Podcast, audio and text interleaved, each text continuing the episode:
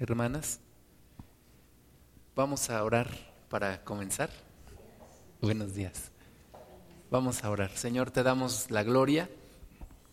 Te hemos orado, Padre, pidiendo tu presencia y ahora ponemos delante de ti este tiempo.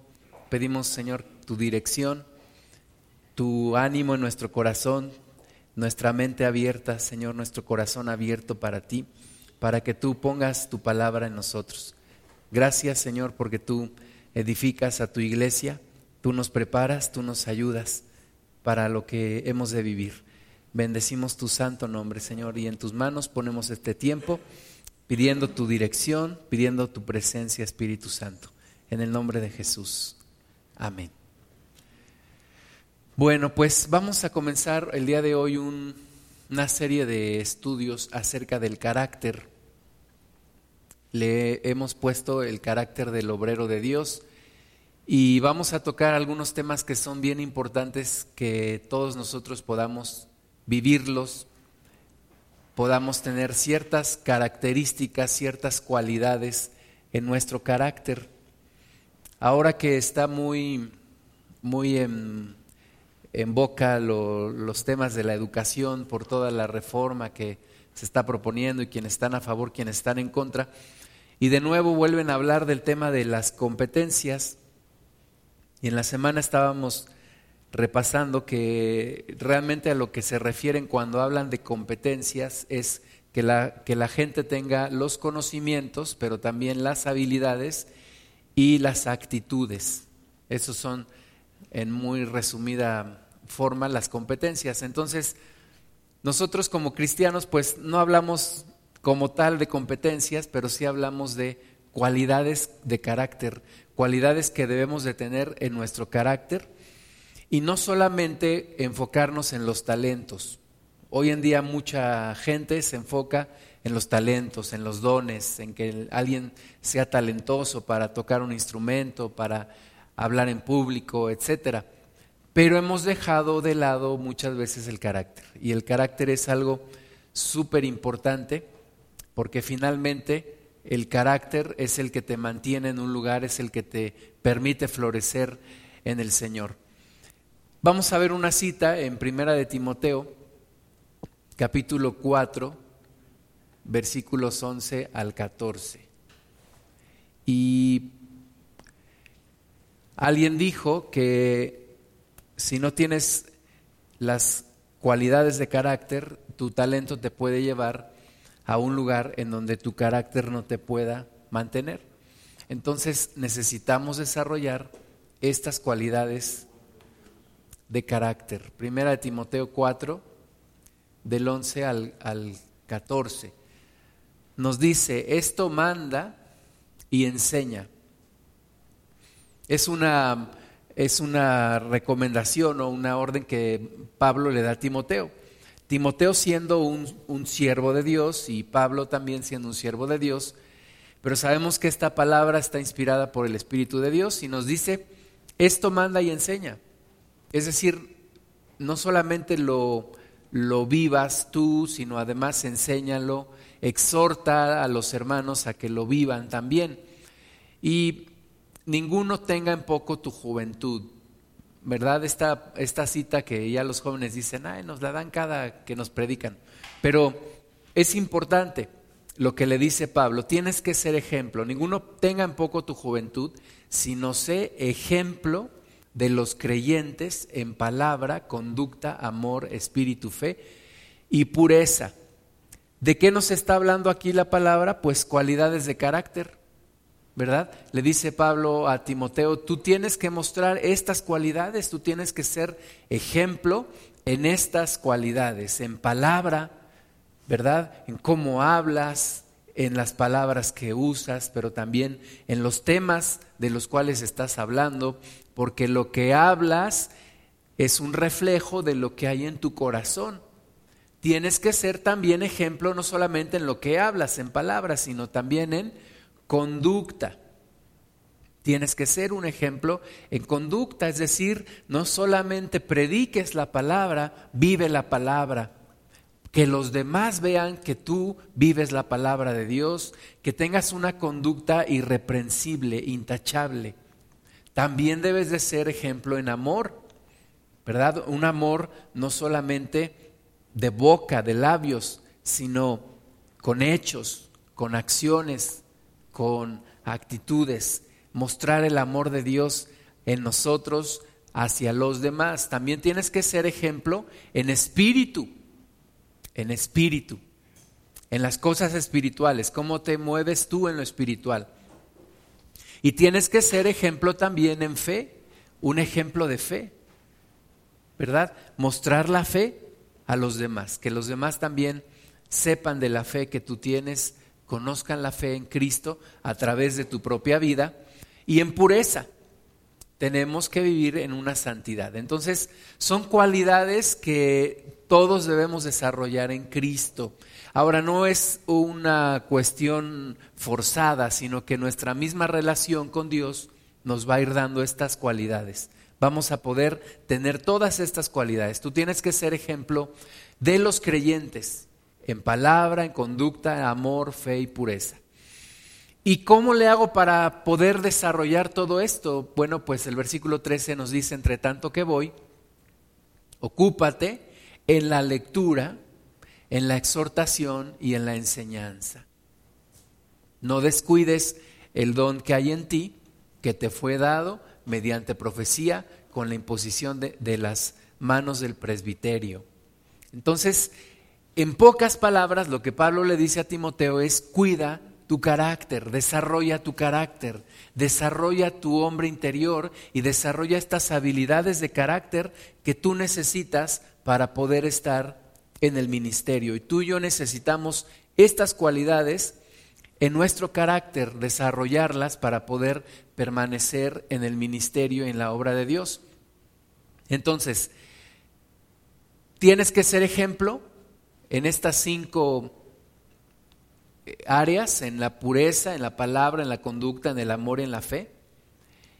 Y tienes que cultivar tu hombre interior a través de la lectura, de la palabra.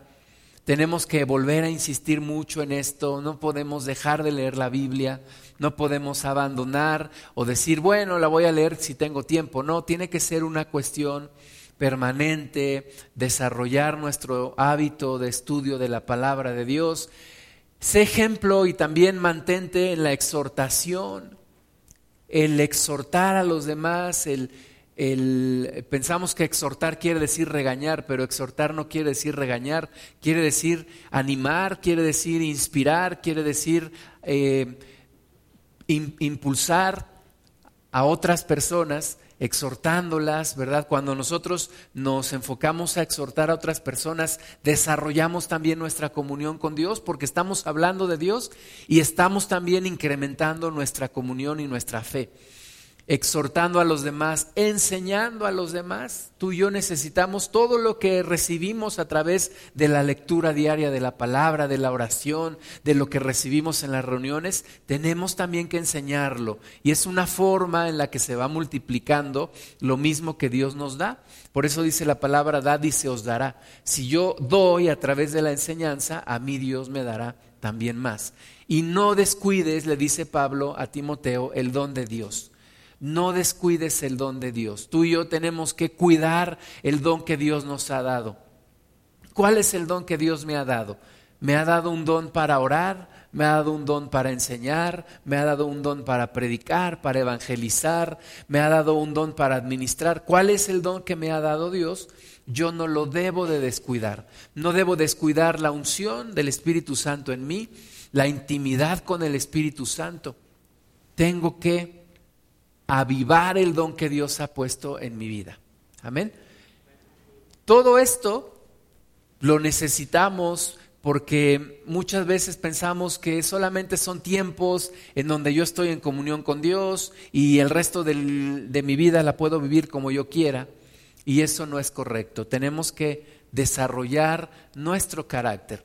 Continúa Pablo hablándole a Timoteo en 1 Timoteo 4, 15 le dice, ocúpate en estas cosas, permanece en ellas. Ocúpate en estas cosas y permanece en ellas. Mucha gente no permanece. Ese es el problema de muchas personas. no permanecen, empiezan algo, no lo terminan.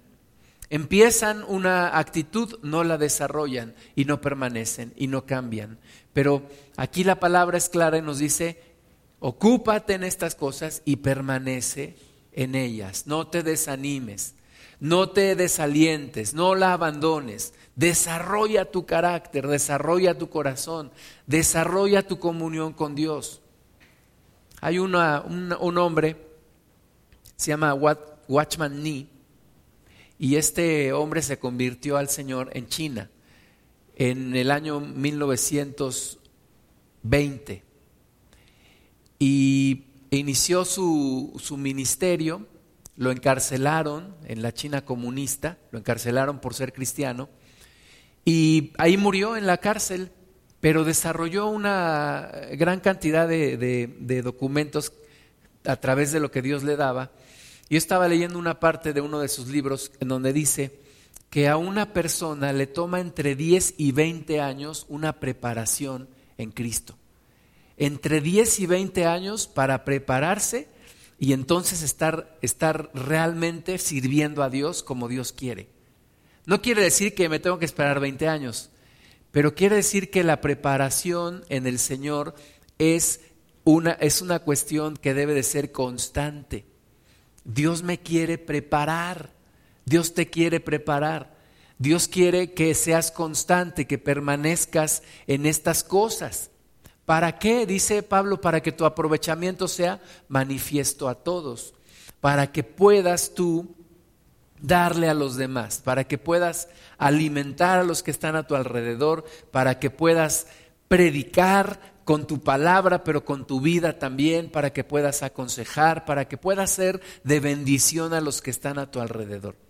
Pero tienes que ser constante y ocuparte en estas cosas. Nuestro crecimiento espiritual no va a venir así porque sí. Tiene que ser algo donde yo me preparo. Eh, los, los estudiantes que van a la escuela se preparan, ¿verdad? Primero que el kinder, que después la primaria, después la secundaria, luego la preparatoria, luego la universidad, luego algunos hacen posgrados, especialidades, maestrías, doctorados, postdoctorados, etcétera. Gente que se prepara y nosotros pensamos que en la carrera en Cristo no nos debemos de preparar y debemos estar conscientes que sí tenemos que prepararnos. Tenemos que educar nuestro carácter, tenemos que pulir nuestro carácter, tenemos que avivar el don que Dios puso en nosotros. No podemos estancarnos, no podemos quedarnos a donde estamos, tenemos que seguir desarrollándonos. ¿Para qué? Para la gloria de Dios, no para mi propio ego, para la gloria de Dios, para que esto sea manifiesto a todos. ¿Y para qué quiero que sea manifiesto a todos? ¿Para que me den un diploma? No, ¿Para qué? Para que sea de bendición a los que están a mi alrededor. Amén. Versículo 16. Ten cuidado de ti mismo y de la doctrina. Te tienes que cuidar a ti misma, te tienes que cuidar a ti mismo. Tienes que prepararte, tienes que desarrollarte, tienes que buscar más del Señor, tienes que desarrollar tu carácter. Ten cuidado de ti mismo y de la doctrina. Persiste en ello. De nuevo nos dice, persiste. No, no, no lo hagas una vez y luego lo abandones. O no lo hagas tres meses y luego lo dejes. No, persiste en ello. Sé persistente. Sé constante. Pues haciendo esto, te salvarás a ti mismo y a los que te oyeren. Entonces tienes que persistir, desarrollarte, fortalecerte, nutrirte del Señor, desarrollar tu carácter. Necesitas desarrollar un carácter, como dice la palabra de Dios, un carácter de león, que no regresa atrás, que no vuelve atrás. Un carácter donde haya una templanza, donde las circunstancias de la vida no te tambaleen donde la fe permanezca siempre en un nivel creciente, creciente. Tenemos muchos problemas de falta de integridad en las congregaciones. Personas que mienten, personas que hacen trampa, personas que son cobardes, personas que son flojas, personas que defraudan, muchas, muchas, muchos casos de problemas tenemos en las congregaciones. ¿Por qué? Porque no desarrollamos carácter. Y cuando yo soy descubierto en un error de integridad, es bien difícil que la gente me perdone. Una persona me dijo un día, la gente te puede perdonar todo. Si tienes errores, si tienes incapacidad, si te falta conocimiento. Me dijo, pero una cosa la gente no te va a perdonar y es tu falta de integridad. Si te descubren en una falta de integridad, es bien difícil que la gente te perdone. Entonces necesitamos desarrollar nuestro carácter. Necesitamos tener un carácter y ciertas cualidades de carácter que van a hacer que tú y yo podamos servir en el reino de Dios. Les voy a pedir que me ayuden con unas citas que están aquí en la pantalla. Vamos a ver el caso de un hombre que tenía los dones, tenía el, don, tenía la unción del Espíritu Santo, tenía el talento, tenía el llamado de Dios, pero no tuvo cualidades de carácter. No desarrolló su carácter. Y ese hombre se llama Sansón. Conocemos de su historia, sabemos de su final, le fue muy mal. Pero vemos una constante de falta de carácter en este hombre. Y tú y yo podemos decir, ¿cómo es posible que una persona tenga eh, los dones del Espíritu Santo y no tenga carácter. Bueno, Jesucristo nos dijo que los conoceríamos por sus, ¿por sus qué? Por sus frutos, no por sus dones. Entonces tenemos que fijarnos en el fruto de la persona. Vamos a ver jueces capítulo 13, versículo 5. ¿Quién me ayuda? Primero las damas, mi Klaus. Dice, pues he aquí que concebirás y darás a un hijo, a luz un hijo, y navaja no pasará sobre su cabeza, porque el niño será nazareo a Dios desde su nacimiento, y él comenzará a salvar a Israel de mano de los filisteos. Amén, muchas gracias. Entonces, vemos que Sansón tenía un llamado, ¿verdad? Tenía un llamado, estaba apartado desde el vientre de su madre para Dios. Era llamado a ser nazario. Tenía un voto especial de consagración para Dios. Amén. Y todos nosotros tenemos un llamado. No es que Sansón sea más especial que tú y que yo. Todos nosotros tenemos un llamado. La cuestión está en si vamos a desarrollar nuestro carácter o no para poder cumplir con ese llamado. Dios dijo ahí en esa profecía, este, este hombre, este bebé que vas a concebir, que va a nacer, va a empezar a salvar a Israel. Dios tiene un propósito. Pero tú y yo para poder cumplir ese propósito de Dios necesitamos desarrollar nuestro carácter. Vamos a ver ahora jueces capítulo 14 del 5 al 9. Y Sansón descendió con su padre y con su madre Abtinat, y cuando llegaron a las viñas de Tibnat, he aquí un león joven que venía rugiendo hacia él, y el espíritu de Jehová vino sobre Sansón, quien despedazó al león como quien despedaza un cabrito, sin tener nada en su mano, y no declaró ni a su padre ni a su madre lo que había hecho. Descendiendo, pues habló a la mujer y ella agradó a Sansón. Y volviendo después de algunos días para tomarla, se apartó del camino para ver el cuerpo muerto del león. He aquí que el cuerpo del león había un enjambre de abejas y un panal de miel. Y tomándolo en sus manos se fue comiendo, comiéndolo por el camino y cuando alcanzó a su padre y a su madre, les dio también a ellos que comiesen. Mas no les descubrió que había tomado aquello, aquella miel del cuerpo de león.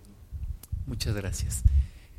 Había una orden que un nazario debía de cumplir. Bueno, había muchas, ¿verdad? Pero había en especial una que nos, nos atañe en esta cita, que es el que ellos no podían tocar el cuerpo de un animal muerto. Y vemos a Sansón sin ninguna precaución, sin ninguna discernimiento, simplemente va, encuentra el animal muerto, encuentra un panal ahí, lo toma, come de él y le da a sus padres. Y no les dice dónde lo había tomado. Entonces vemos desobediencia. Vemos una persona desobediente, una persona, tú puedes decir, distraída, porque no tenía en su corazón los mandamientos del Señor, una persona que hace las cosas por ímpetu, por impulso, una persona impulsiva, ¿verdad? Una persona eh, tal vez explosiva, que de repente es gobernada por las emociones. Una persona que es gobernada por sus instintos, tiene hambre, ve el panal, no importa dónde esté, lo toma. Y es precisamente lo que no debemos de ser tú y yo. El ejemplo de Sansón cae perfectamente en el tipo de personas que no desarrollan un carácter de Dios, que tienen los dones, que tienen los talentos, pero que no desarrollan un carácter de Dios. Entonces, vamos a ver otra cita en, en jueces capítulo 16, versículo 1, bien fuerte. Eh, fue Sansón a Gaza y vio allí a una mujer ramera y se llegó a ella. Gracias. Pues ahora Sansón ve una mujer ramera, le gusta, se llegó a ella. ¿Sí? Un hombre de nuevo que no es guiado por una cualidad de carácter como puede ser la templanza. Simplemente ve comida, la come, ve una mujer ramera le gusta, se mete con ella.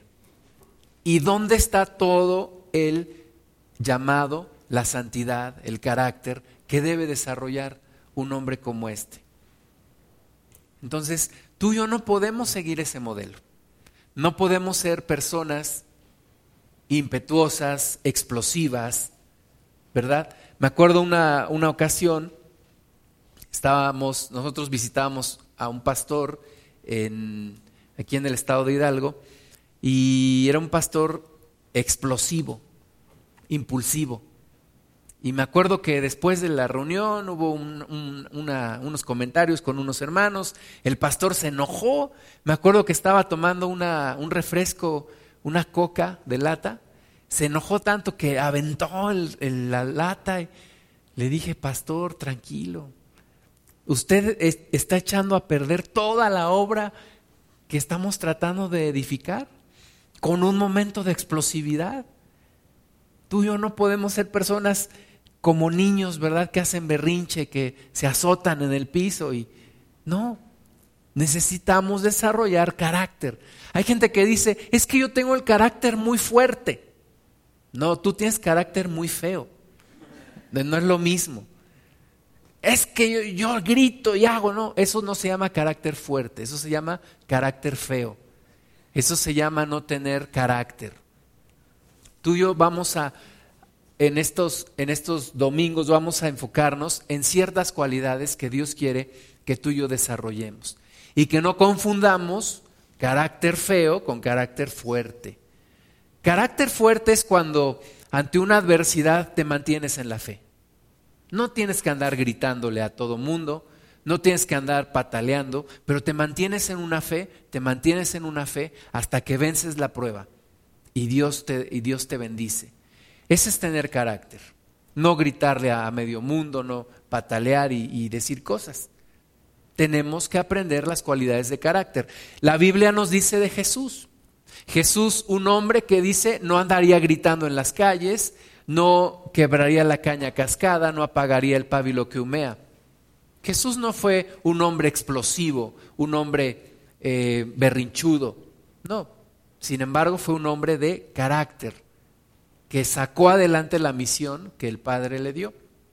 De él tenemos que aprender. Tenemos los dos modelos. Tenemos el modelo de Sansón, que hace con su vida lo que quiere, que tiene un llamado, que llegó a pensar que el poder que él tenía estaba en su cabello.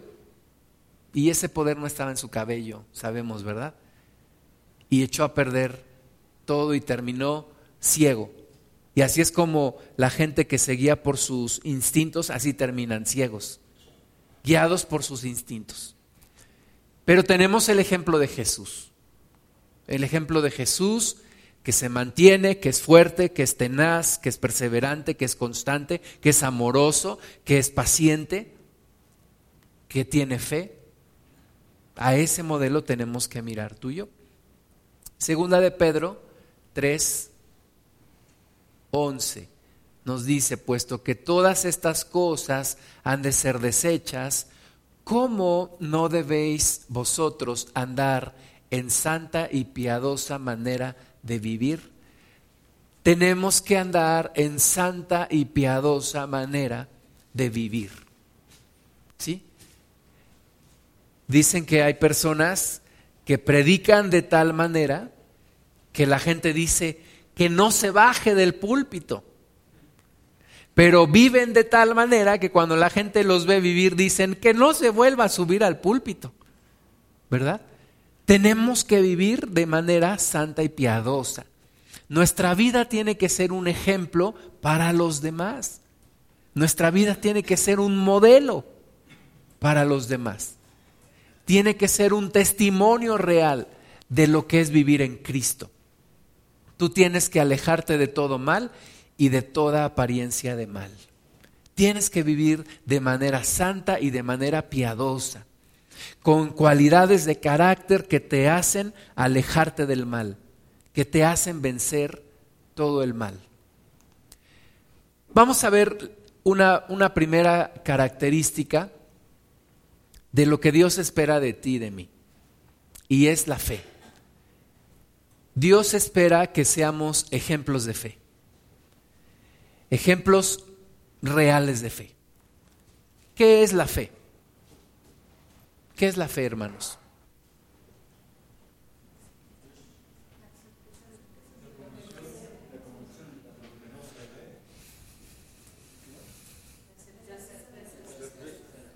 La certeza de lo que se espera la convicción de lo que no se ve, ¿verdad? Eso es la fe.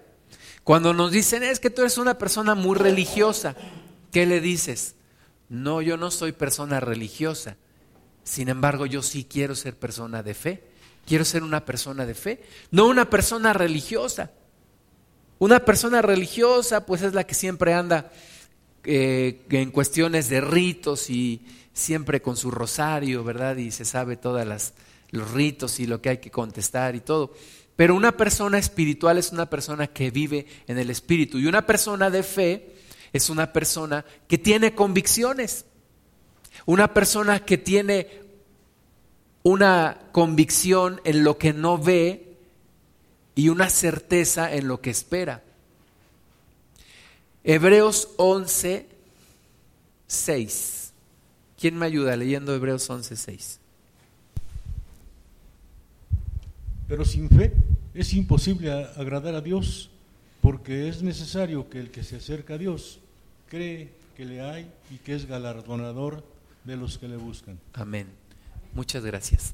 Entonces, sin fe es imposible agradar a Dios. Necesitamos desarrollar nuestra fe. Tiene que ser una cualidad de nosotros, desarrollar nuestra fe. Tenemos que tener una fe firme. Una fe que va creciendo, porque la fe está en la lista de los dones del Espíritu Santo, pero también está en la lista del fruto del Espíritu Santo. Es un don porque Dios lo da, pero también es parte del fruto porque debe desarrollarse en mí. Yo debo desarrollar la fe. El hermano Wayne dice que la fe es como cuando te tiras desde un trampolín en una alberca que no tiene agua, con la certeza de que tú sabes que Dios la llenará antes de que llegues. Esa es la fe. Caminar por fe. ¿Qué es caminar por fe? Caminar por una certeza, por una certeza de lo que yo espero, por una convicción de lo que no se ve.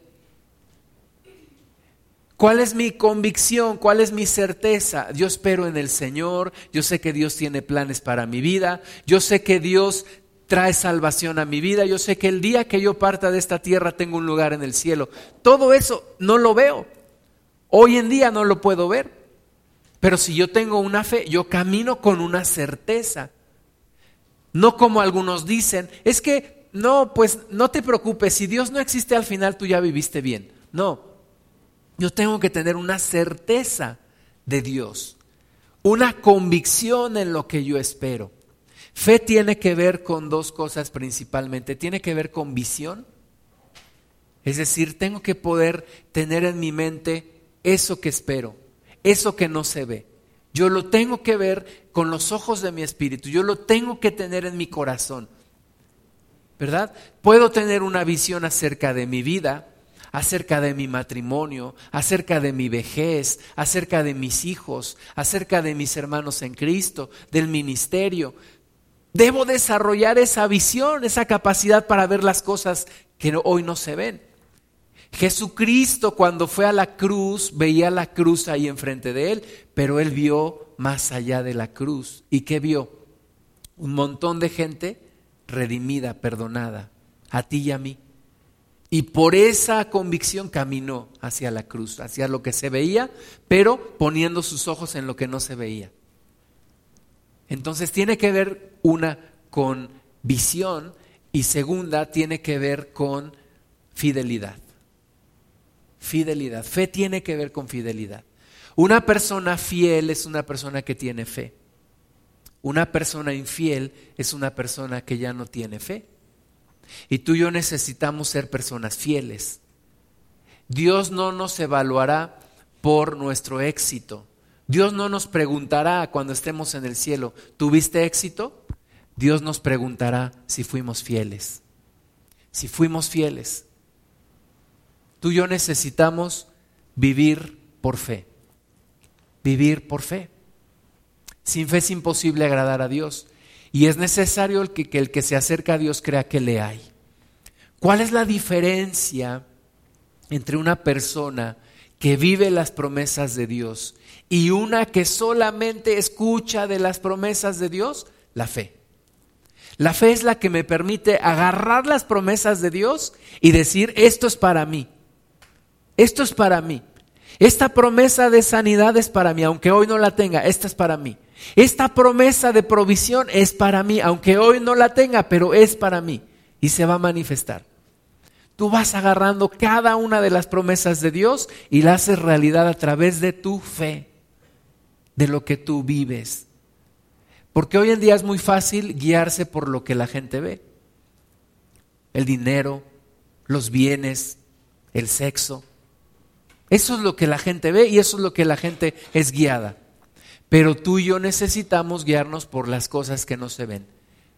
Que por cierto, esas cosas que no se ven son duraderas, son para siempre. La fe es lo contrario al miedo. El miedo es como una fe negativa, porque el miedo lo que te dice es, te va a pasar algo malo. Tienes fe en que algo malo va a suceder. Entonces la fe es lo contrario al miedo.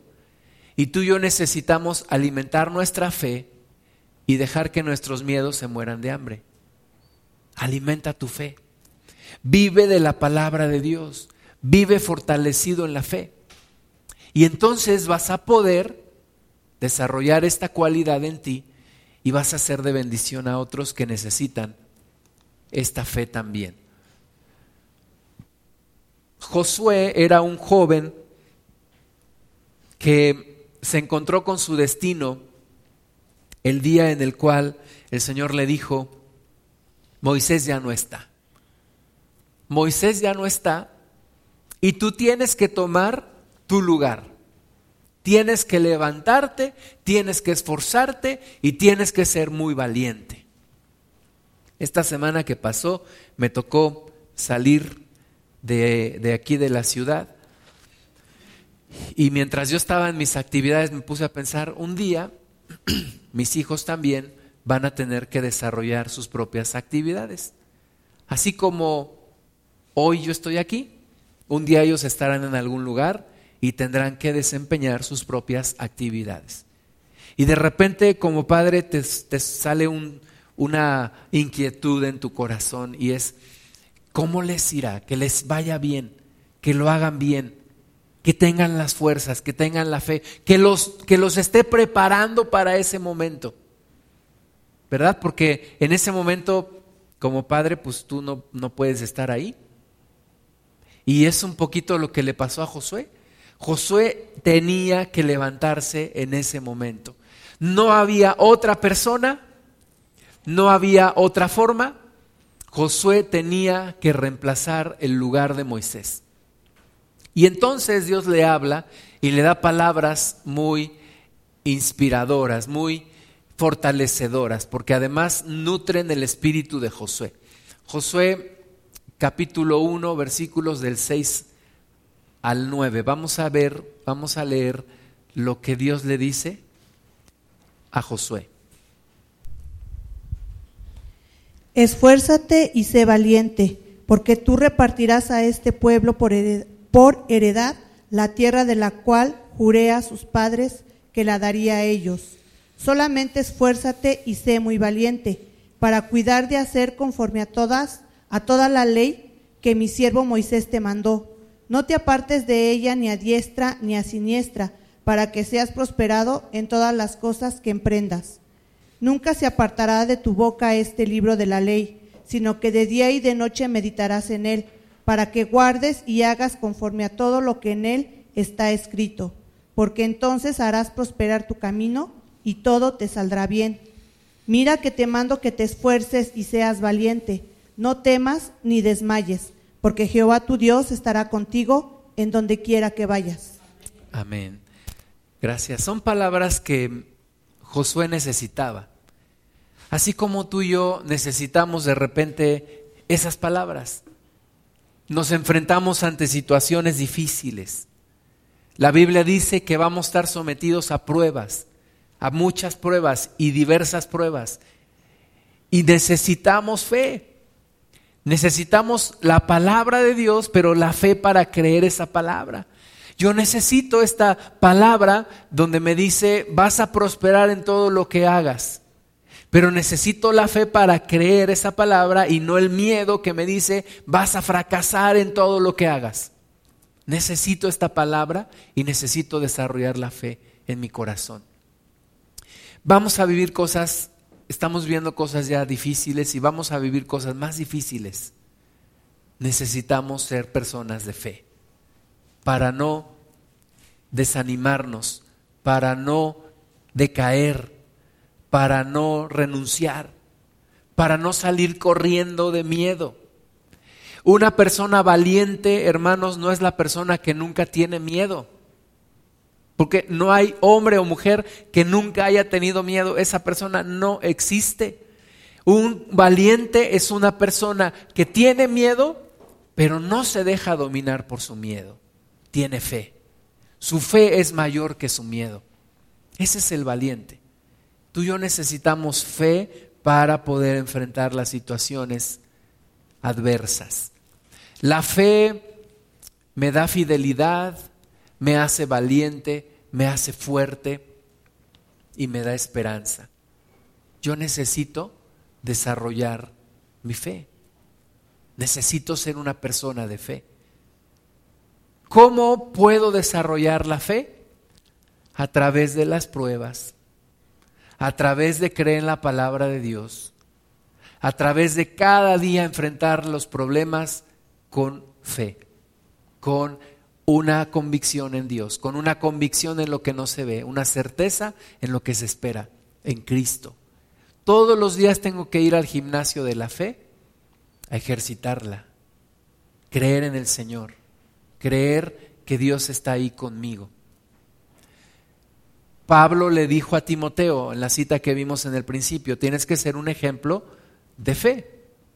Y Pablo le dice también a Timoteo, cuando ya está cerca el día de su partida, que él ha acabado la carrera y que ha guardado la fe. Segunda de Timoteo 4, del 6 al 8. ¿Quién me ayuda leyendo? Segunda de Timoteo 4, del 6 al 8. Porque yo ya estoy para ser sacrificado, y el tiempo de mi partida está cercano. He peleado la buena batalla, he acabado la carrera, he guardado la fe. Por lo demás, me está guardada la corona de justicia, la cual me dará el Señor, juez justo, en aquel día, y no solo a mí, sino también a todos los que aman su venida. Amén. Gracias. Pablo puede decir que ha sido una persona de fe, ¿verdad? Dice yo, he peleado la buena batalla, he acabado la carrera, he guardado la fe. Tú y yo necesitamos enfocarnos en guardar la fe, ser personas de fe. Que la fe en nosotros se vaya incrementando, no al contrario. Dice también el hermano Wayne que él dice, he visto a tantos desviarse una base antes de llegar a home. Tantos que no han llegado, tantos que iniciaron pero no terminaron. Es, es importante iniciar bien, pero es imperante terminar bien. Tenemos que enfocarnos en terminar la carrera de la fe. Tenemos que ser personas de fe. Tomar decisiones de fe, guiados por la fe. Hay quienes toman decisiones por miedo. No, es que no hago esto porque me va a salir mal, no hago aquello porque me van a rechazar. Pero tú y yo necesitamos guiarnos por la fe. Jesucristo nos enseñó una historia de una viuda con un juez injusto y la viuda iba todos los días y a cada rato a decirle al juez, hazme justicia, hazme justicia, hazme justicia. Y el juez se harta y dice, esta mujer ya me tiene harto, le voy a hacer justicia. No porque tema a Dios ni porque tema a hombre, dice este juez, sino porque esta viuda impertinente ya me tiene harto. Y Jesús nos enseña esto acerca de la necesidad de orar y no desmayar. Y nos hace una pregunta, dice, ¿acaso Dios no hará justicia a sus escogidos que claman a Él día y noche? ¿Se tardará en responderles? ¿Se tarda Dios en respondernos? ¿Tú qué le dirías a una persona que te pregunte, oye, tú que conoces a Dios, te quiero preguntar algo, ¿se tarda Dios en responder una oración? ¿Qué le dirías? Dios tiene sus tiempos, pero la persona va a decir, ¿eso significa que sí o que no?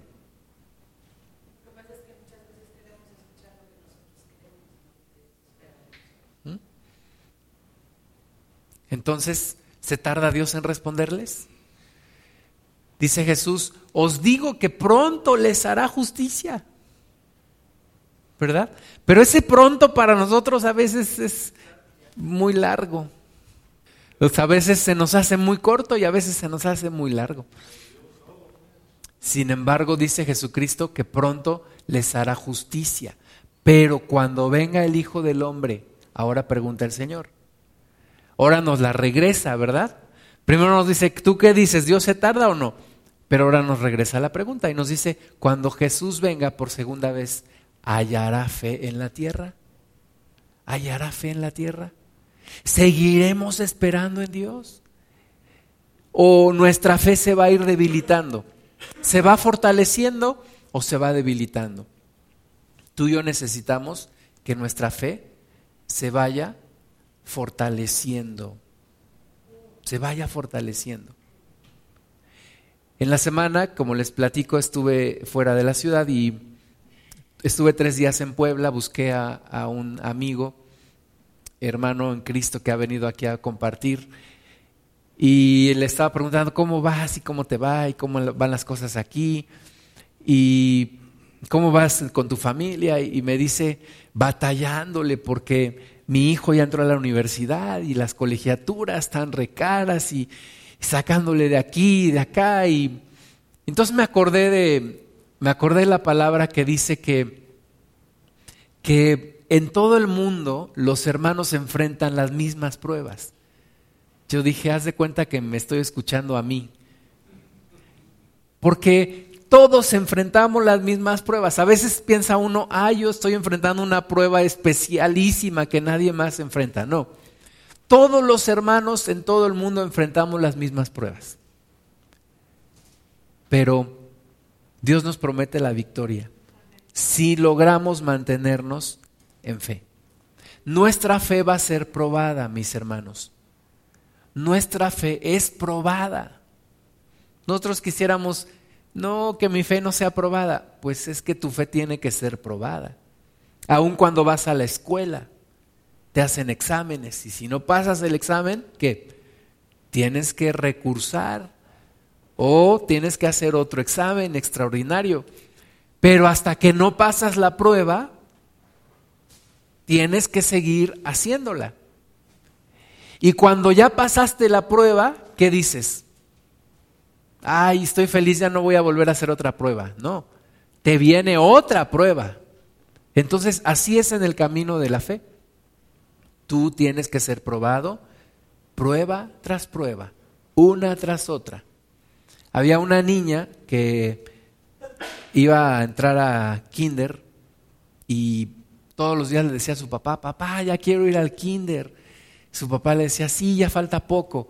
Entonces llegó el, día en el que al siguiente era domingo, el siguiente día pues era lunes, ya iba a ir a la escuela. Entonces le dice su papá, ya vas a ir mañana al kinder. Y la niña está feliz y al otro día se levanta temprano, se viste, se va al kinder, regresa feliz y llega el martes y el papá va a despertar a la niña y la niña le dice, ¿qué? Tengo sueño. Su papá le dice, tienes que ir al kinder. Le dice, no, papá, ya fui ayer. ¿Verdad? La niña creía que solamente una vez. Así nosotros pensamos que ya con una prueba, ya, no. Ya fuiste al kinder, ahora tienes que ir otra vez y otra y otra y te viene otra prueba y así tienes que estar prueba tras prueba. Vamos a leer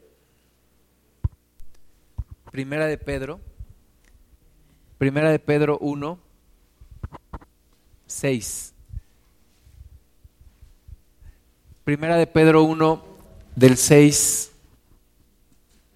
al 7. ¿Quién me ayuda leyendo? Aquí, ha leído.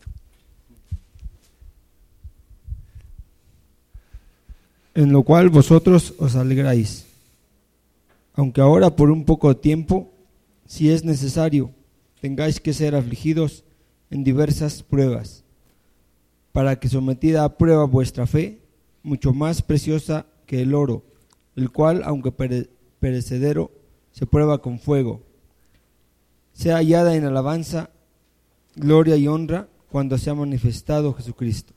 Amén. Muchas gracias. Entonces, nuestra fe tiene que ser probada. Y dice que tenemos que ser afligidos en diversas pruebas. No en una, no en dos, no en tres. En diversas pruebas.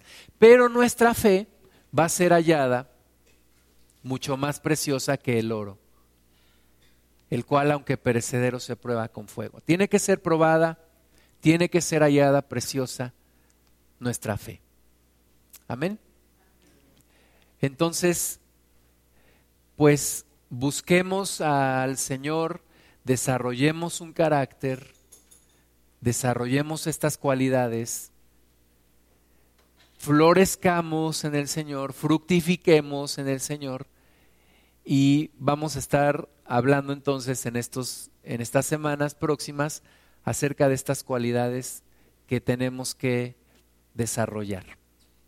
Vamos a orar. Señor, te damos gracias porque tú nos harás más finos, dice tu palabra, más que el oro de Ofir. Y nuestra fe será probada, pero será hallada